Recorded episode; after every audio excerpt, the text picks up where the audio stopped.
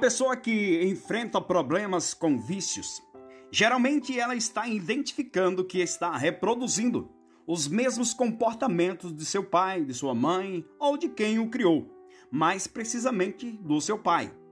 O pai é sempre o herói de seus filhos, por isso, os filhos acabam repetindo os mesmos padrões desse herói, sejam bons ou ruins.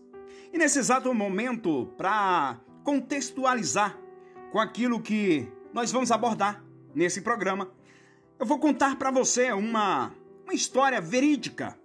Certa vez, um rapaz que era formado em letras escreveu uma carta para o seu mentor. E na carta ele dizia: Olá, gostaria de desabafar um pouco.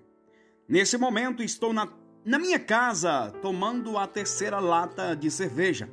É segunda-feira pois esse ritual tornou sendo um momento de alegria para mim. Sem falar do final de semana que foram várias e várias latas como essa.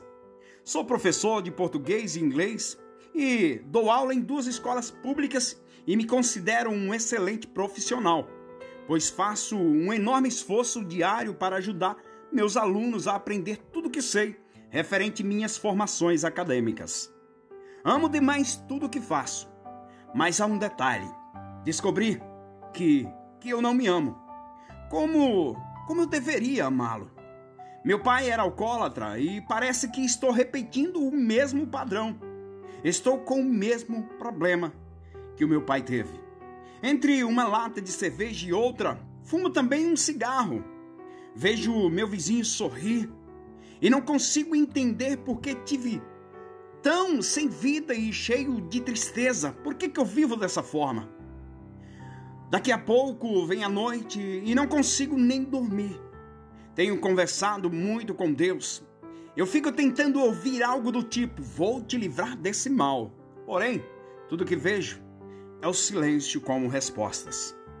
Tenho visto a oração do Pai Nosso que diz: Seja feita a vossa vontade e às vezes penso que Deus escolheu esse caminho para mim e que eu não posso negar isso. Queria interpretar diferente, mas infelizmente meu conhecimento e meu curso de letras não me ajudam. Então, conforme vemos nessa história, quantas pessoas nesse momento estão vivendo situações semelhantes? Talvez você que esteja me ouvindo, talvez um familiar seu. Vemos na história uma pessoa inteligentíssima fazendo um desabafo de sua realidade, da sua situação, procurando por respostas, procurando onde está a felicidade que se perdeu. A primeira coisa que me chamou a atenção foi essa pessoa dizer que não se ama. Pois quando nos amamos ou quando não nos amamos, dificilmente vamos conseguir amar por inteiro outra pessoa. Dificilmente teremos a felicidade que tanto procuramos. O vício, mais precisamente o vício do álcool, da bebida, sobretudo quando ele está estabelecido na vida de uma pessoa, não é outra coisa senão a expressão da falta de amor próprio. O vício e o amor próprio não falam a mesma língua, porque eles não lutam pelas mesmas situações. A primeira coisa que o vício faz é tirar a capacidade de decisão da pessoa, privando sua liberdade interior. Essa capacidade que você tem de dizer não a uma realidade que você reconhece que tanto te faz mal é simplesmente falta de amor próprio.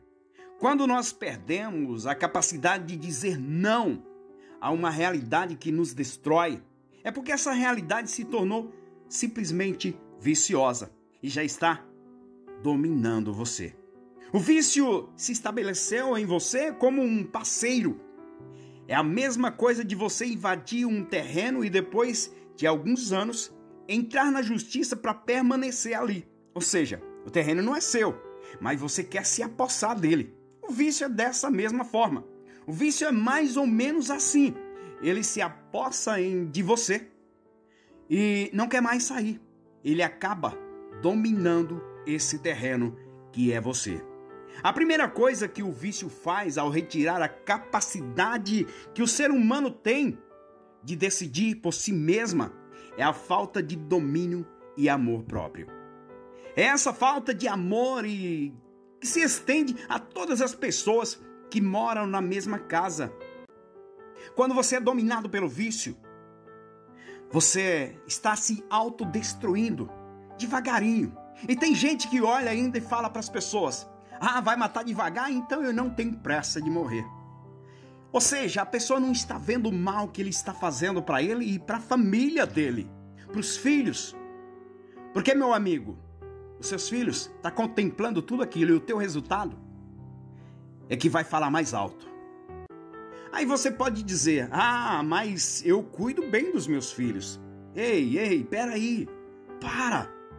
Onde você se perdeu? Seus filhos vai seguir seu exemplo. Seu resultado é que fala mais alto. Não é a compra que você faz no fim do mês para dentro da sua casa ou um presente de aniversário que você dá que vai dar resultado ou sucesso para a vida dos teus filhos. Acorda! A sua realidade pode estar sendo perdida e engolida pelo vício. E assim, a da tua família também.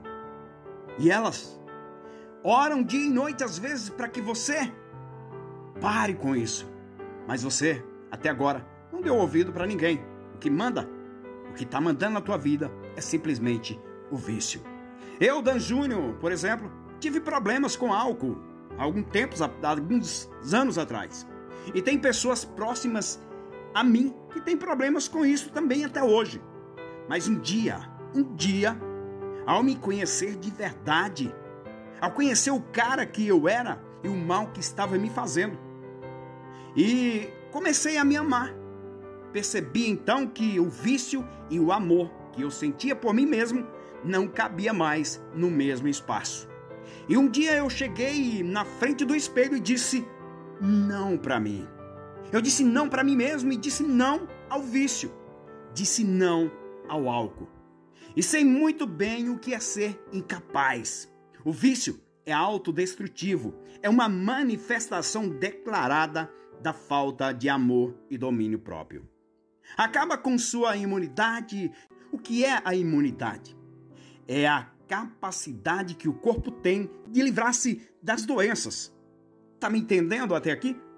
E quando você não tem capacidade de dizer não à bebida, não ao álcool, não às drogas, não ao cigarro, não ao teu vício, você está dizendo sim às doenças. Você está totalmente vulnerável a elas. O que a gente mais vê hoje em dia é festas de São Francisco, de padroeiro, festas evangélicas até, com bebidas alcoólicas pelo meio. Aí eu te pergunto: cadê a santidade? Cadê o padroeiro? Cadê? Cadê o respeito? Onde foi que se perdeu? Saiba que todos os dias você está produzindo células cancerígenas e outros tipos de doenças por falta de decisão falta de dizer apenas não ao teu vício. Olha só, o câncer está cada vez mais presente na vida das pessoas, pois elas deixaram de se cuidar, deixaram de se amar, incapaz de lutar pela própria saúde. Não está nem aí para alimentação, falta de atividade física e assim vai fragilizando a saúde com o sistema imunológico totalmente desregulado abalado, até o nosso lado emocional é atingido. Aí aparece afta, vem herpes, e você nem sabe o porquê.